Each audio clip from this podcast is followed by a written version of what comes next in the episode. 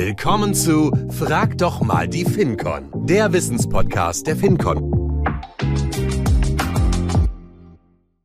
Herzlich willkommen zu einer neuen Episode von Frag doch mal die FinCon, der Wissenspodcast der FinCon Reply.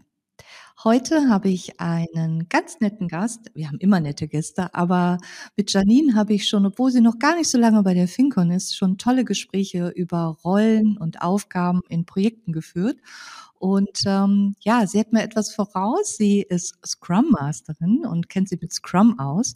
Und das wollen wir heute uns etwas näher anhören, was sie da für ja, Tipps und Ideen für unsere Hörer und Hörerinnen hat. Bevor ich aber in das Thema einsteige, liebe Janine, möchtest du gerade dich mal einmal selber vorstellen? Sehr gerne, Ulrike. Ja, ich bin, wie du auch schon gesagt hast, noch gar nicht so lange in der FinCon, jetzt seit Dezember letzten Jahres und ja, bin dort in der BU Projektmanagement und vor allem auch in dem Team Projektmanagement Methodik. Das sagt ja auch schon ein bisschen einiges darüber aus, was ich auch als Rolle vertrete. Ähm, also ich bin unter anderem als Agile Coach unterwegs, ähm, mache aber auch viel in Richtung Change-Projekte und auch in meiner Vergangenheit sehr oft als Scrum Master eingesetzt gewesen. Ja, super.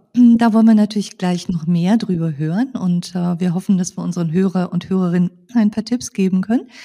Bevor wir aber dann in die Fachlichkeit einsteigen, unsere Hörer und Hörerinnen kennen das, äh, unsere Gäste bekommen immer drei Fragen, die gar nichts mit einer Fachlichkeit zu tun haben, einfach um dich noch ein bisschen kennenzulernen. Und die erste Frage, hast du ein verborgenes Talent?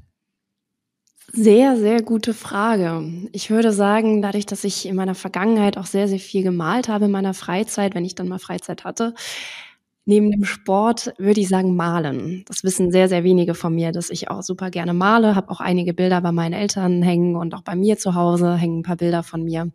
Ja, ich glaube, das wäre so mein verborgenes Talent. Okay, naja, dann hoffen wir mal auf eine Einladung zur Ausstellung, wo deine Werke dann präsentiert werden. Hm, die zweite Frage. Hm, du hast eben schon gesagt, du machst Sport, aber jetzt interessiert mich, wo würdest du oder wo ist dein Lieblingsreiseziel? Ich würde sagen Spanien. Ich verbinde sehr viel mit Spanien. Ich bin schon, seit ich eigentlich denken kann, ich glaube, da war ich gerade mal drei, vier Wochen alt, also denken konnte ich da vielleicht noch nicht so richtig, ähm, fliege ich sehr, sehr häufig nach Spanien, habe auch viele Freunde da und ja, habe da auch schon mal gelebt für ein halbes Jahr. Also ich verbinde mit Spanien wirklich auch eine Kultur, die ich sehr schön finde, ähm, auch mit den Menschen da und es macht äh, ja, es ist einfach das Land, wo ich mich super wohlfühle, wo ich auch denken könnte, es wäre so meine zweite Heimat. Okay. Ja, ich glaube, wir würden jetzt gerne alle nach Spanien reisen, in die Sonne. Ähm, heute haben wir zwar ein bisschen Sonne, aber ansonsten haben wir ja eher hier noch das kalte Regenwetter. Die dritte Frage. Du hast eben schon gesagt, du bist in der Business Unit Projektmanagement Consulting. Da hast du ja auch deine BU-Heads. Wenn du einen von den beiden BU-Heads ein Emoji oder ein GIF schenken würdest oder schicken würdest, äh, was wäre das für eins? Ich glaube, es wäre aktuell so ein Fire-Emoji. Dadurch, dass wir gerade sehr viele Themen angehen und uns auch ähm, ja mit vielen neuen Produkten und Dienstleistungen beschäftigen und die auch vorantreiben, schätze ich mal einfach, um auch die Motivation dann nochmal zu stärken und auch das, was wir bisher alles auch schon erreicht haben und den Erfolg zu feiern, wäre es auf jeden Fall ein Fire-Emoji. Okay, also ihr seid die Fire BU. Ähm, also falls ihr Lust habt, bei der FinCon Reply anzufangen in der Business Unit Projektmanagement Consulting, also da habt ihr viel Spaß, höre ich daraus. Ähm, also wir nehmen eure Bewerbung sehr gerne entgegen. Neugierig geworden? Haben wir dein Interesse geweckt? Hast du Lust auf unsere Themen und darauf, die FinCon noch besser kennenzulernen? Super, dann wirf doch mal einen Blick auf unsere Website www.fincon.eu und nimm ganz unkompliziert Kontakt mit uns auf. Und übrigens, wir suchen immer engagierte Verstärkung. Auf www.fincon.eu findest du auch unsere aktuellen Stellenangebote. Wir freuen uns auf deine Bewerbung und auf dich. Ähm, ja, Bewerbung ist ja auch ein gutes Stichwort. Wir suchen ja immer gute, qualifizierte auch Projektleiter, aber auch Scrum Master. Und ähm, wenn ich einfach mal, also ich komme noch so aus der klassischen Projektrolle, Wasserfallprojekte, ähm, habe ich schon in verschiedenen Rollen begleitet. Ähm, wenn du jetzt mal einfach auf das Thema schaust und sagst Scrum, Scrum Master versus klassisches Wasserfallprojekt, wo siehst du da die größten Unterschiede? Ja, ich fange erstmal mit der Frage an, was ist eigentlich der Unterschied zwischen Scrum und Wasserfall? Also Scrum ist ja etwas, was jetzt ja gar nicht mehr wegzudenken ist, würde ich jetzt mal so sagen. Und um es jetzt mal anhand eines Beispiels zu erklären, stellen wir beide uns mal vor, wir planen jetzt eine Reise nach München und überlegen mal, wie kommen wir denn dahin? Welchen Weg müssen wir denn bestreiten, um überhaupt nach München zu kommen? Und wir überlegen, wir fahren mit dem Auto. Und dann nach Wasserfall oder nach dieser klassischen linearen Abfolge von Phasen überlegen wir uns dann, im Vorhinein machen wir einen konkreten Plan. Wir überlegen uns die genauen Schritte, die genauen Autobahnen, die wir fahren müssen, um dann zu unserem Ziel zu kommen, München. Gut, auf dem Weg kann immer sehr viel passieren. Und dann sage ich zu dir, lass uns doch mal einfach losfahren. Lass uns doch mal schauen. Wir haben das Ziel München. Lass uns doch erst mal losfahren und schauen, was uns auf dem Weg so begegnet. Das heißt, wir reagieren aktiv auf Veränderungen in unserer Umwelt. Das bedeutet zum Beispiel, wenn ein Stau kommt, umfahren wir diesen Stau. Da gibt es ja auch mittlerweile die Staumeldungen von, von Navigationsgeräten. Und das heißt, wir sind viel dynamischer unterwegs und können uns auf Veränderungen flexibel einstellen und können dann auch darauf reagieren. Und im Endeffekt, wenn wir das beides vergleichen, das heißt, wir haben einen klaren Plan von vornherein. Wir fahren jetzt nur die, am Ende die A8 oder fahren dann noch eine andere Autobahn und halten uns an unserem Plan. Da wären wir dann in einem linearen Modell wie zum Beispiel Wasserfall drin. Oder wir sagen, hm, wir reagieren auf Veränderungen, wir passen uns an, wir gucken etappenweise, iterativ schauen wir, wie, was müssen wir jetzt machen oder kommt ein Stau, wie können wir jetzt darauf reagieren, können wir noch unsere Route ändern, dass wir wirklich dann am Ende zum Ziel kommen. Und das ist eher in Richtung Scrum agile Arbeitsweise. Das heißt wirklich dieses iterative Schauen, welche Veränderungen haben wir? Ich meine, ne, wer kennt das? Die Kundenanforderungen können sich während eines Projektes immer verändern und dann wirklich auch darauf zu reagieren. Hm, ja, aber jetzt äh, spiele ich mal so ein bisschen äh, den Spielverderber. Also bei dem klassischen Wasserfallprojekt, ich weiß ja genau, wann ich ankommen möchte. Und ähm, klar, jeder gute Projektmanager plant dort Puffer ein, weil zum Beispiel für einen Stau. Hm, Gibt es denn auch so die klassischen Meilensteine bei der Scrum-Methode? Nein. Also es gibt so gesehen natürlich auch in der Praxis arbeiten einige auch mit Meilensteinen, aber nach der wirklichen Scrum-Theorie gibt es keine Meilensteine mehr. Was wir machen ist, dass wir unsere Projektlaufzeit in Iterationen, das heißt wirklich in so kleine Etappen so gesehen, ähm, runterbrechen und sagen, wir arbeiten jetzt zum Beispiel in einem Sprint, das heißt eine Iteration ein bis vier Wochen und setzen uns dann pro Sprint immer ein Sprintziel fest. Und dieses Sprintziel soll natürlich dann am Ende auch in unser Produktziel einschlagen. Das heißt, wir arbeiten dann wirklich immer wieder, schauen wir nach, zum Beispiel, wenn wir Wochensprints haben oder zwei Wochen Sprints, schauen wir immer nach zwei Wochen, was wollen wir jetzt in den nächsten zwei Wochen erreichen. Okay, ähm, wir haben aber in jedem Projekt ja auch noch den klassischen Projektleiter. Und äh, wenn du jetzt mal diese beiden Rollen oder auch den Agile Coach, den haben wir ja auch in Projekten, wo siehst du da die Verantwortlichkeiten und Zuständigkeiten in einem Projekt? Also für den Scrum Master, für den Projektleiter oder wenn ich in dem Projekt auch noch einen Agile Coach habe, wo liegen die Zuständigkeiten und Verantwortlichkeiten? Mhm. Ich fange mal an mit dem Scrum Master. Also wenn wir an Scrum denken, haben wir immer ein Scrum-Team, was aus den Rollen Product Owner, Scrum Master und Developer, also Entwickler besteht. Und jede einzelne Rolle hat eine eigene Führungsaufgabe.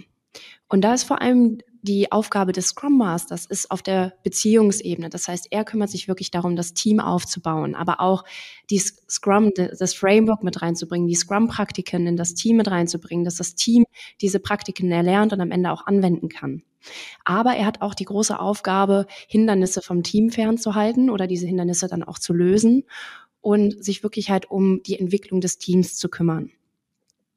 Wenn wir dann jetzt einmal noch im Agilen bleiben und uns den Agile Coach näher betrachten, ist der Agile Coach jemand, der jetzt nicht im Team arbeitet. Also er ist jetzt keiner, kein Teil des Scrum Teams. das heißt kein Teil des Systems, sondern er ist derjenige, der zum Beispiel eine Coaching-Aufgabe von Scrum Mastern übernehmen kann oder von Product Ownern auch. Das heißt, er agiert wirklich als Coach und bringt so gesehen die Rolle eines Scrum Masters dem Scrum Master, der die Rolle dann auch übernimmt, näher und ähm, ist so gesehen als Coach an seiner Seite. Und eine weitere ähm, Aufgabe, die man auch häufig in der Praxis erlebt, ist, dass ein Agile Coach auch eingesetzt wird in Transformationsvorhaben. Das heißt, wenn wirklich eine Organisation in Richtung einer agilen Organisation gehen will, ist halt vor allem die Rolle eines Agile Coach gefragt, der dann Strukturen, Prozesse, die Kultur mit aufbaut, der dann wirklich aktiv in diesem Transformationsteam zum Beispiel mitarbeitet. Wir hatten ja schon eine Episode zu agilen Methoden. Ähm, das hat ja unser lieber Kollege Benjamin Hub schon mal näher ausgeführt. Es hört sich für mich aber auch so an, als wenn es nicht so einfach ist, mich als Organisation zu einem agilen Vorgehen zu entwickeln. Ähm, ich höre da so ein bisschen raus, da ist ja viel Change auch mit dahinter, viel auch die Kollegen und Kolleginnen mitzunehmen, die Projektmitarbeiter mitzunehmen. Wenn wir mal auf den Mehrwert eines äh, Scrum Masters schauen, was ähm, würdest du auch Unternehmen und auch Projektverantwortlichen empfehlen? Was ist der größte Mehrwert, wenn ich die Scrum-Methode einsetze, wenn ich ein Scrum-Team einsetze mit einem Scrum Master? Und ich schließe gleich eine Frage an, weil äh, es passt gerade so gut. Kannst du dir vorstellen, dass es ein Scrum-Team ohne Scrum Master gibt? Ja, das sind jetzt zwei Fragen. Ich fange ja. fang Die Herausforderung. genau, ich fange erstmal an mit dem Mehrwert. Also ähm, Mehrwert von einem Scrum-Team ist natürlich ganz klar. Es ist ein selbstorganisiertes Team, was sich wirklich um die Produktentwicklung und hier sprechen wir vor allem auch von von der Softwareentwicklung, was sich darum kümmert. Das heißt, das ist wirklich die Hauptverantwortung, ist dann dieses Produkt zu entwickeln mit den unterschiedlichen Rollen, die es dann in diesem Scrum-Team gibt. Und die Hauptfunktion eines Scrum Masters ist ich sage immer ganz gerne, ein Scrum Master ist, hat unterschiedliche Rollen. Also er ist vor allem auch ein Befähiger. Er ist ein Befähiger des Teams, er ist ein Befähiger der anderen Rollen. Das heißt, der Developer, dass die Developer wissen, was ist ihre Aufgabe, was, ähm, welche Verantwortlichkeiten haben sie im Team, dass sie aber auch gut arbeiten können, dass zum Beispiel auch Konflikte behoben werden, also wenn es Teamkonflikte gibt. Ich habe ja eben gesagt, dass der Scrum Master ja vor allem auch auf der Beziehungsebene führt. Das heißt, auch da den Fokus darauf legt, dass das Team gut funktioniert aber auch auf der anderen Seite, dass der Product Owner weiß, was ist eigentlich seine Verantwortlichkeit und ihn auch dann dahingehend unterstützt. Vor allem, jetzt denken wir mal an, an den Fall, es gibt ein neues Team, es ist eine neue Teamkonstellation und vor allem da ist die Rolle eines Scrum Masters sehr wichtig, diese agilen Praktiken reinzubringen, die Scrum-Praktiken, aber auch um das Team aufzubauen. Das heißt, da hat er wirklich eine sehr, sehr starke Funktion als Teamentwickler und ähm, hat die Aufgabe und auch die Verantwortlichkeit, da das Team in Richtung eines effektiven Teams und High-Performing-Teams zu entwickeln. Das erstmal so zum Thema Scrum Master. Okay. Also, warum ist das wichtig? Genau.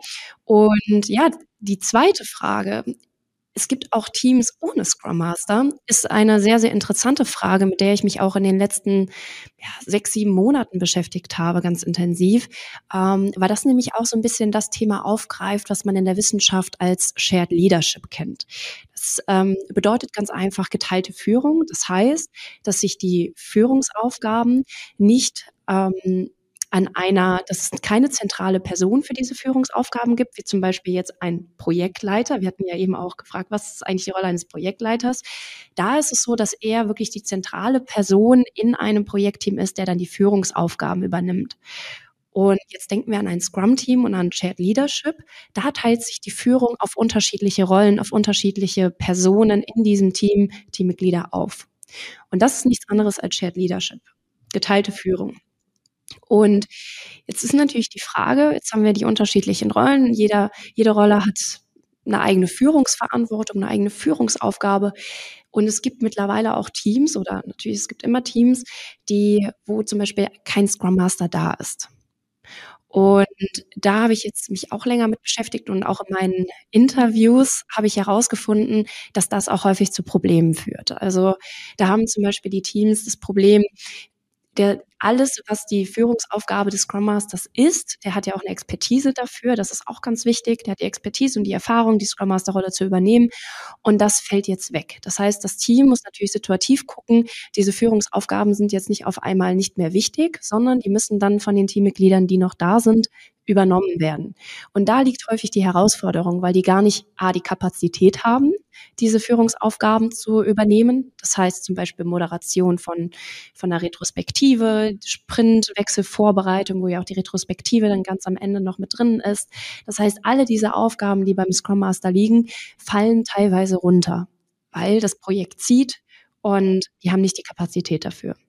Auf der anderen Seite, Expertise, Erfahrung habe ich gerade eben auch schon gesagt, die Erfahrung, die Expertise, die ein Scrum Master mitbringt, auch die Kommunikationsfähigkeit, die ein Scrum Master mitbringt oder auch die Ausbildung, das haben die anderen Teammitglieder vielleicht gar nicht. Es gibt natürlich Teams, wo das auch der Fall ist.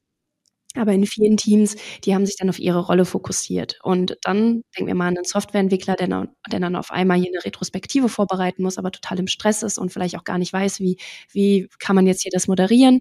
Das ist natürlich auch eine Herausforderung für ein Team. Und da habe ich in meiner Studie herausgefunden, dass auch da viele Teams dann irgendwann zu dem Zeitpunkt kamen, dass die gesagt haben, wir brauchen jetzt wieder einen Scrum Master und wir suchen jetzt wirklich wieder die Rolle. Ich möchte mal einfach ein bisschen kritisch auch da nochmal einhaken. Also äh, geteilte Führung ist ähm, hochspannendes Thema. Äh, das kennen wir natürlich auch aus der Organisationsentwicklung. Wenn wir auf eine Matrix-Organisation schauen, haben wir zum Beispiel auch immer geteilte Führungsaufgaben an der Stelle. Ähm, es hört sich für mich unheimlich äh, aufwendig an. Äh, ich sage das jetzt ganz ehrlich mal. Und wenn ich jetzt einfach mal auf ein, ein Projekt schaue, wo du immer in Time und Budget bleiben musst, ähm, bis sich da jetzt alle geeinigt mal haben, bis alles mal klar ist, bis man auch das Vorgehen sich ähm, ähm, geeinigt hat. Das hört sich für mich sehr, sehr zeitintensiv an und äh, ich würde einfach gerne mal für unsere Hörer und Hörerinnen ähm, jetzt deutlich machen, wo liegen denn aber auch die Vorteile? Also ist es so aufwendig, wie es sich jetzt auf der Zeitschiene anhören? Weil damit verschrecken wir natürlich ein paar Unternehmen, die Scrum-Methode wirklich einzusetzen. Nein, also erstmal grundsätzlich geht es ja auch darum, in jedem Projekt stellt man sich natürlich am Anfang die Frage, wie wollen wir denn jetzt die Projektvorgehensweise entwickeln? Also was, was brauchen wir genau für das Projekt, dass wir am Ende unser Ziel erreichen? Und das ist natürlich bei einem Projekt immer der Fall. Oder ne, wir sprechen ja auch im agilen Bereich nicht von Projekten, sondern Produkten. Wir machen eine Produktentwicklung. Das heißt, wir sprechen eher davon, dass wir Produkte entwickeln, als ein Projekt umsetzen. Und da ist es auch ganz einfach so, auf der einen Seite, am Anfang stellt man sich die Frage, Kapazitätsfrage, aber das macht man genauso bei dem anderen Projekt, Projekten auch, Projektmanagement auch. Da stellt man sich natürlich auch die Frage, wem brauchen wir an Ressourcen, wie wollen wir das setzen, welche Ziele? Und das hast du natürlich auch im Agieren und auch in Scrum. Und auch da der Scrum Master übernimmt ja genau diese Rolle, das Team zu befähigen, mit der Arbeitsweise zu starten. Der Scrum Master übernimmt die Rolle, auch zu schauen, wie viele Sprints brauchen wir denn eigentlich? Und dann haben wir ja auch die anderen Rollen wie ein Product Owner, der sich komplett auf seine Rolle fokussiert, auf die fachliche Führung, also wirklich auf die Produktführung. Er hat die Vision des Produktes und danach führt er das Team so gesehen. Und dann haben wir die Entwickler, die halt auch wieder ihre Rolle haben äh, zu entwickeln. Und die kennen ja auch das Entwickeln, das Softwareentwickeln. Das heißt, da haben wir jetzt auch nicht einen Mehraufwand, weil die ihre Softwareentwicklungsrolle einnehmen, sondern wir haben da an der Stelle auch keinen Mehraufwand. Das heißt, von der zeitlichen und vom Mehraufwand her gesprochen würde ich das gar nicht so einschätzen. Scrum Master ist ja eine Zertifikatsausbildung und ähm, jetzt, ähm, also ein Zertifikat ist ja schon mal ein guter Beweis dafür, dass sich äh, diese Person mit der Materie auskennt, dass es auch schon mittels einer Prüfung, einer Zertifikatsprüfung unter Beweis gestellt hat. Ähm, jetzt wissen wir auch alle, ja, eine Prüfung und Zertifikat macht noch keinen richtig guten Scrum Master aus. Wenn du mal auch mal so ein bisschen Richtung Persönlichkeit, methodische Skills, persönliche Kompetenzen schaust, was glaubst du, muss ein Scrum Master, ein guter Scrum Master, nicht nur sein Zertifikat, was muss er persönlich mitbringen, um, um ein, ja, ein, ein erfolgreich ein Scrum-Team dann auch zu managen? Mhm. Ja, zum einen würde ich sagen, dadurch, dass der Scrum Master natürlich viel mit Menschen zusammenarbeitet, sollte er natürlich auch ein gewisses Verständnis von Menschen mitbringen. Das heißt, er sollte eine gute Kommunikationsfähigkeit haben, auch Empathie zeigen, er sollte auch vor allem sich zum Beispiel mit Konfliktmanagement auskennen, weil natürlich auch in einem Team, in einer Teamkonstellation hat man häufig mit Konflikten zu tun. Einfach weil man sehr viel zusammenarbeitet, da kommen teilweise persönliche, fachliche Konflikte auf einen zu. Und das ist super wichtig, dass man diese Konflikte auch erkennt und auch gut managen kann und dann zum Beispiel auch in Konfliktgespräche mit den Parteien reingehen kann. Das habe ich auch schon oft erlebt, dass man teilweise, und das ist jetzt auch im Homeoffice geschuldet, dass man Konflikte erst dann bemerkt, wenn sie dann wirklich auch vor der Kamera explodieren. Und das, das ist dann wirklich schon eine Stelle, wo ich sage, das ist, da muss man dann spätestens reagieren. Gut wäre es natürlich, wenn man vorher schon die Anzeichen erkennt, aber jetzt im Homeoffice wird es halt immer schwieriger, die Anzeichen zu erkennen, wenn man vor der Kamera natürlich immer ein Pokerface aufhaben kann. Und das ist zum einen, das heißt, gute Kommunikationsfähigkeit, guten Umgang mit Menschen pflegen zu können. Konflikte erkennen zu können und diese zu managen, aber auch motivieren. Also gerade was in Richtung Change geht, das haben wir ja gerade eben auch schon angesprochen. Das heißt, ein Team was neu diese Arbeitsweise erlernt, befindet sich ganz stark in einem Veränderungsprozess. Und da ist es natürlich wichtig, diese Motivation mit dieser neuen Arbeitsweise zu arbeiten und sich auch damit zu beschäftigen, hochzuhalten. Das heißt, immer wieder zu motivieren und man kennt aus dem Change Management das Tal der Tränen, da befinden sich natürlich auch einige Teammitglieder dann teilweise drin. Und da ist es einfach wichtig, auch mal auszuhalten, den Teammitgliedern zu zeigen, ja, es gibt ein Tal der Tränen, du befindest dich da vielleicht gerade drin, aber es geht auch wieder aufwärts und du kannst auch wieder in die richtige Richtung laufen. Wie kann ich dir helfen? Wie kann ich dich unterstützen, dass du mit der Arbeitsweise besser klarkommst? Und ein weiteres ist natürlich, ein Scrum Master sollte auch die Scrum-Werte verinnerlicht haben. Das heißt, Mut haben, neue Dinge auszuprobieren, Offenheit gegenüber neuen Themen, Offenheit gegenüber Teammitgliedern, dann aber auch den Respekt gegenüber den Teammitgliedern zu zeigen, den Fokus zu setzen und natürlich auch das Commitment gegenüber dem Team und der Aufgabe und des Produktes. Und was ich auch noch als sehr, sehr wichtig erachte, ähm, gerade auch so in, in meiner Rolle, ist natürlich auch ein Verständnis zu haben, dass es auch einfach zu Herausforderungen kommen kann. Also auch gerade so Herausforderungen, die außerhalb des Teams liegen, dass man diese auch erkennt und dann daran auch arbeiten kann. Super. Hm, ich sehe da sehr, sehr viele Parallelen zu einem Change Manager. Ähm, und ähm, würdest du sagen, also die besten Projekte äh, laufen eigentlich, wenn ich all diese Rollen besetzt habe, also wenn ich einen Scrum Master habe, ich habe einen Agile Coach, ähm, ich habe aber auch noch vielleicht auch einen klassischen Projektleiter, der alles nochmal orchestriert. Glaubst du, dass das die erfolgreichsten Projekte sind? Das kommt ganz auf den Kontext an. Okay, was, ähm, wo würdest du denn eine Abgrenzung machen? Wo braucht man das nicht alles? Also denken wir jetzt mal an eine Softwareentwicklungsfirma oder allgemein eine IT-Abteilung. Da macht natürlich Scrum sehr viel Sinn. Also gerade da sind auch alle Rollen gefragt. Da ist ein Product Owner sehr wichtig, ein Developer und Scrum Master, was ich auch eben erzählt habe. Auch der ist wichtig in einem Team. Kann es auch mal dazu kommen, dass ein Scrum Master mehrere Scrum-Projekte hat. Das kommt aber ganz auch darauf an, wie weit ist das Team, wie, wie hoch ist der Reifegrad des Teams in Richtung Agilität und Selbstorganisation. Also da, sind, da spielen so ein paar Faktoren mit rein, die das dann beeinflussen. Ähm, aber grundsätzlich würde ich sagen, in diesen Bereichen macht Scrum natürlich sehr viel Sinn. In der Praxis erlebt man häufig auch, dass über einem Scrum-Team, dass es dann auch sowas gibt wie Projektmanager oder Projektleiter, die dann nochmal eine Führungsverantwortung über mehrere Scrum-Teams besitzen. Das heißt, die haben dann einfach so ein bisschen die Steuerung, Koordinationsfunktionen von diesen Projekten, die dann die Scrum-Teams umsetzen. Findet man auch häufiger in der Praxis. Ähm, was ich aber sagen würde, wo Scrum oder, ne, also jetzt reden wir hier in dem Podcast von Scrum, wo das vielleicht nicht so Sinn macht, ist, denken wir mal in Richtung ein Architekturbüro, was sich mit dem Bau einer Brücke beschäftigt. Und wenn wir da natürlich agil vorgehen würden, das heißt nach Scrum vorgehen würden und wir würden dann in der Testphase am Ende eines Sprints eine halbe Brücke bauen und dann ein Auto drüber fahren lassen, das wäre natürlich jetzt nicht so gut. Also da, okay. da eignet sich das natürlich jetzt nicht so wie jetzt in einem IT-Projekt, wo du gut testen kannst, äh, wo du die Softwareentwicklung gut testen kannst. Und da muss man natürlich dann schauen, es gibt auch mittlerweile hybride Ansätze oder da kann man auch vielleicht in der Planung von diesen Brücken agiler vorgehen oder da gibt es halt mittlerweile auch viele Ansätze, wo man sagt, man fährt hybrid, aber Scrum in dem Rahmen, wie wir es jetzt heute besprochen haben, eignet sich da in dem Bereich jetzt nicht. Okay, das heißt, ähm, eher so klassische IT-Projekte, da eignet sich die Scrum-Methode, aber jetzt für die Planung einer Brücke. Und ich hoffe, es ist nicht die Brücke, die wir nutzen, wenn wir nach München fahren. Ähm, genau. Ähm, da schließt sich ja der Kreis. Wir sind äh, gestartet in dem Podcast, sind wir nach München gefahren. Mhm. Wir geben unseren Hörer und Hörerinnen immer Tipps und Empfehlungen mit. Wenn du ähm, mal auf den, wirklich auf diese Rolle des Scrum Masters schaust, ähm, wenn du drei Gründe nennen würdest, warum ist ein Scrum Master, wir reflektieren jetzt mal, es ist ein IT-Projekt, es ist eine Produktentwicklung, warum ist ein Scrum Master wichtig für dieses Projekt?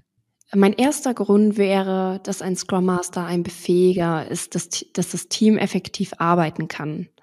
Also zum einen führt er die Arbeitsweisen ein, zum anderen kümmert er sich um die Teamentwicklung. Das heißt, er hat da wirklich eine klare Führungsaufgabe im Team und das macht ihn so wichtig.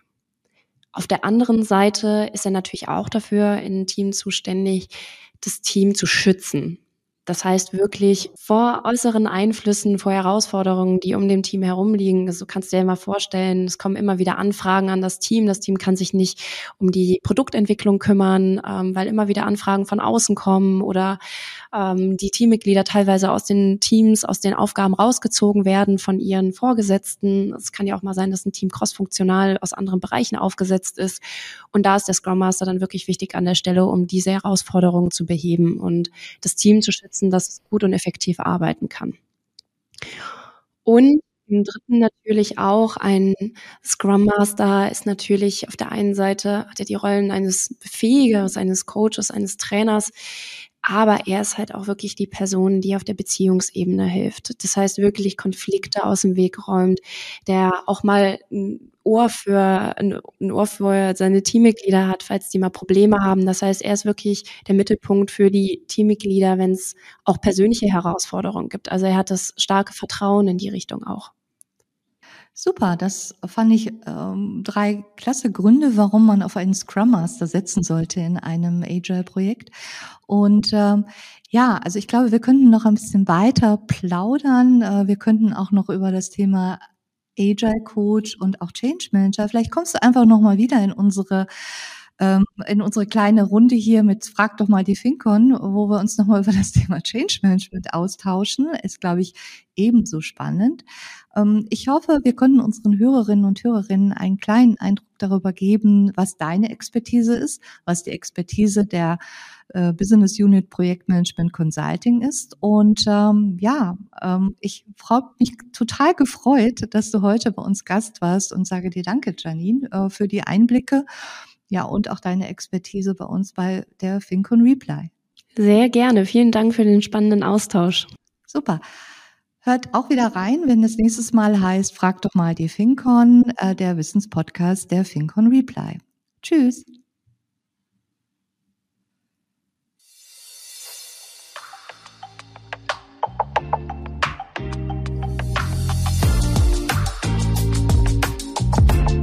Das war Frag doch mal die FinCon mit den Expertinnen und Experten der FinCon. Wir lieben Umsetzung.